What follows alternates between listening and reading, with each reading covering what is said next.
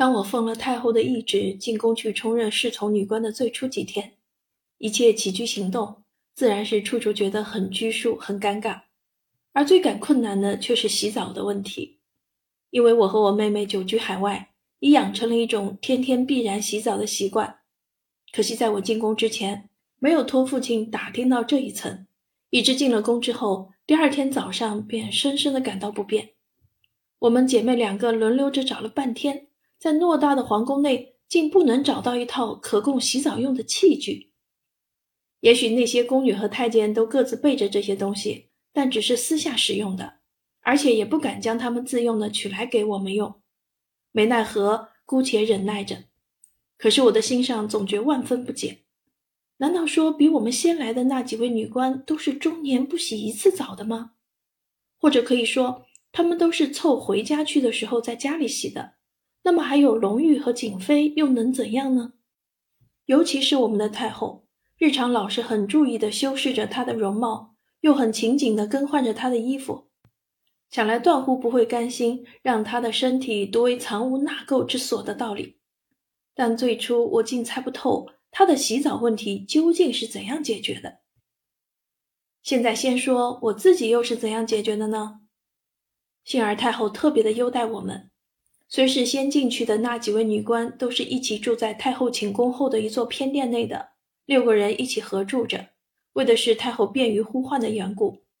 可是我们进去的时候，太后便知道我们绝不愿意住的那样挤的，因此不仅在宫内特地指定了两间小屋子给我们，便是在颐和园内，我们也另有个别的居所。有了这样一种便利，我们便尽可自制御居了，却也不能十分完备。我只打发一个太监到我家里去送下一封信，隔不到五六天功夫，我父亲便托人给我们带来了一只颇有几分像西式浴缸的木盆，而且用的木料很轻，移动绝不费力。我们就把我们姐妹俩的洗澡问题解决了。其次，让我再来告诉你们太后的洗澡方法。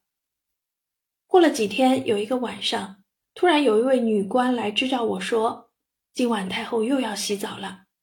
后来我方始知道，太后不但绝非常年不洗澡的人，而且是每隔几天必须要洗一次澡的。这和她每天晚上必须涂鸡子清和奈敦花露的一件事相同，都是不会变更的刻板文章。今天正轮到我值班，所以我必须赶快上去服侍。可是我来了这几天，却不见浴室在哪里呢？我向他请问道。什么？你说的是什么话呀？那女官似乎很害恶的向我反问道：“浴室？什么是浴室啊？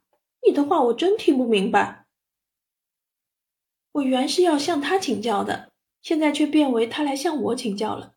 于是我就竭力的给他解释浴室是什么意义，然而他还是不很明白，因为那时候的人根本不考究这些，要洗澡只需一个木盆便完了。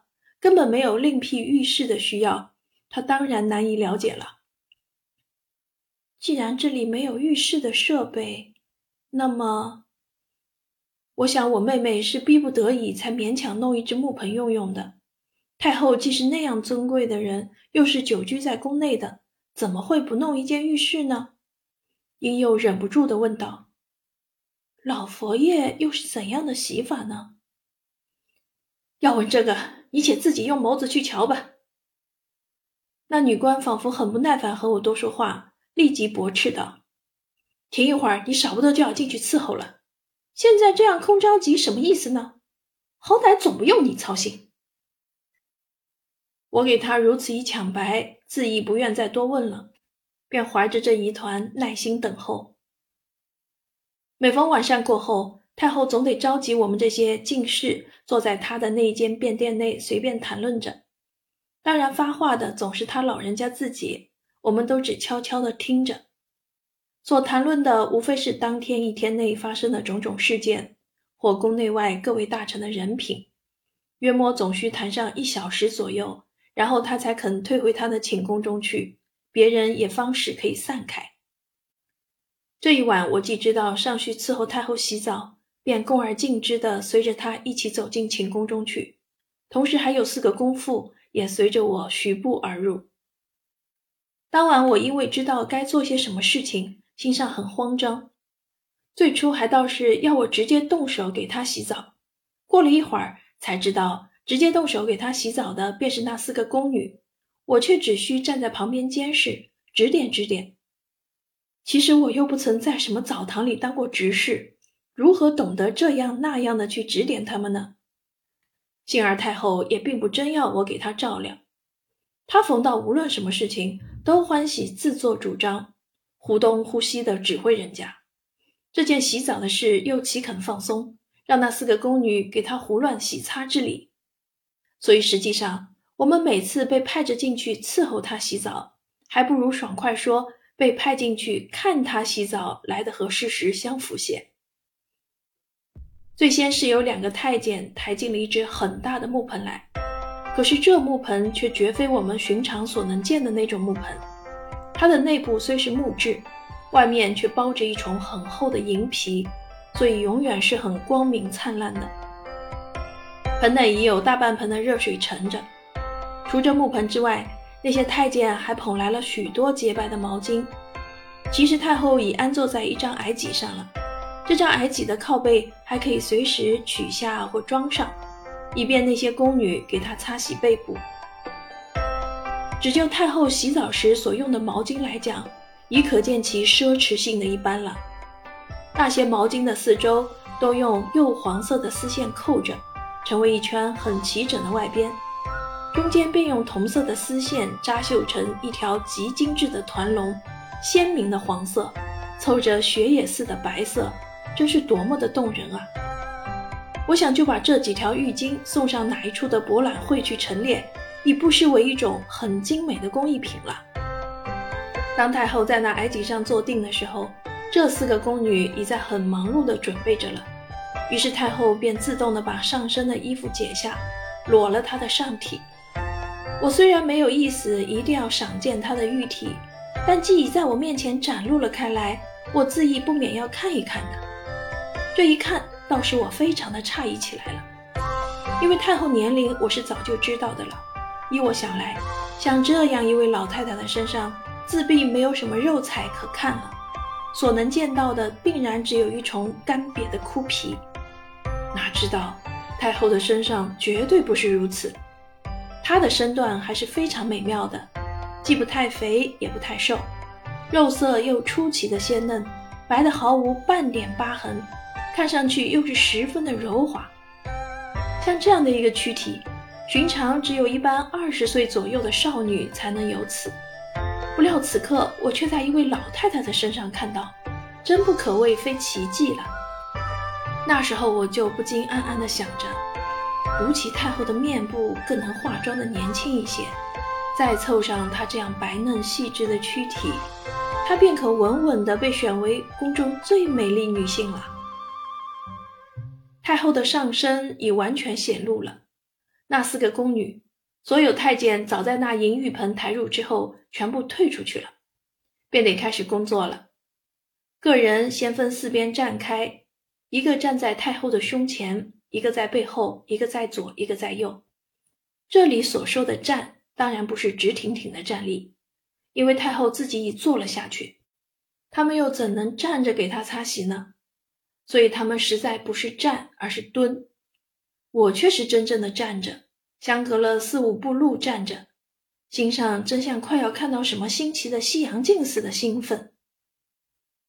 那四名宫女的第一个动作，便是各自取起一方绣着黄龙的白毛巾，进入那浴盆中去。这一浸下去，却不就捞起，差不多要隔了四五分钟，才同时取出来，用力搅干，一直搅到滴水全无，才松开，然后平铺在掌上。取起那些宫内自制的玫瑰香皂来，非常敏捷，而且举止进退都极其整。很像是操演惯了的军队一样。他们把肥皂擦好之后，便一起凑近太后身边去，正式动起手来。一个给她擦胸部，一个给她擦背部，左右两个便给她擦洗腋下和两臂。其实太后的神气似乎很高兴，一些不动的，竟让他们给她擦抹着，一边还很兴奋活泼的和我随便讲论。因为他已习惯着这样当着人洗澡了，所以脸上竟没有半些扭捏之态。我想我自己要给人家强迫着这样洗澡，那我宁可不要做皇太后的。待到太后的身上和两臂全部擦遍肥皂之后，第一步的工作便算完了。那四名宫女就将手内的毛巾一起弃掉，另外各自捡起了一条新毛巾来，同样先在温水内浸了一浸，再捞起搅干。这一次却不再涂肥皂了，而且也比较搅得湿一些。这一步的手续是要给太后擦净方才涂上去的肥皂和已给肥皂擦下来的污垢，所以咔擦的时间也比较长久一些。待这一次擦好，还得来一次最后的干咔，那是另外又掉过四条毛巾的。这样经过了三次的擦抹，太后的上身当然已是很洁净了。但事情还不止如此简单呢。那四名宫女一放下了最后一次的毛巾，便忙着取来一缸已温热的耐冬花露来，便是太后每晚涂在脸上的东西。用四团纯白的丝棉饱蘸了花露，不惜工本的往太后身上涂去。待各处全涂遍了，再另外拿四条干净的毛巾来，给她轻轻的拍干。这真是多么费事的玩意儿啊！擦洗的功夫做到这一步，自然是至矣尽矣了。第二步便是给太后去取了一套洁净的睡衣睡裤来，先把睡衣替她穿好，这样便可使她的上身不致受寒了。接着便由太后自己把衬裤卸下，一直裸到脚尖，下半个身子便全部显露了。于是另有四个专任工作的宫女，得到里面的四个宫女的暗号，抬进了另外一只浴盆来。这盆一般也是木质而包着银皮的。这几只浴盆的外表虽然是相同的，可是底下都有暗号坐着，借以分别它们的用处，万万不能弄错。如其不小心而弄错了，太后是绝不肯善休的。满盛着温水，一直抬到太后的足旁才放下。太后便把双足一起浸入了盆中去，让那四个宫女照着先前的方法，给她擦肥皂、换毛巾。一直到涂抹那奈冬花露，我冷眼从旁看去，不久就发现那四个宫女的手法却是异常的娴熟而敏捷。她们知道用多少的气力，方可以把那些浸透了水的毛巾搅到干；用多少肥皂擦在那毛巾上适宜；还有用怎样轻重的手法，才能给太后擦净污垢而不使她觉得痛楚；以至于怎样拍法，才容易将那花露拍干。这种种显然不是一朝一夕之功所熟悉的，那么他们当初所费一番学习的功夫，不用说是很久的了。我想，假使他们当做一种具有专门性的义工看待，也不能算是怎样过分的抬举。下半身擦洗完事之后，太后便立即将睡裤穿了起来，而这洗澡的工程也就跟着宣告圆满了。可是慢一些。还有一步最后的手续呢，那四个宫女还得另外取起一组新毛巾来，给太后咔擦手指和面部。自始到终，毕竟换了几次的新毛巾，我已不很记得了。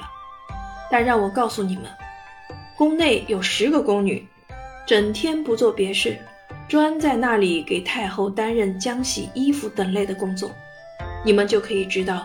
即使他老人家每洗一次澡要用四十条的毛巾，也不是什么不可能的事了。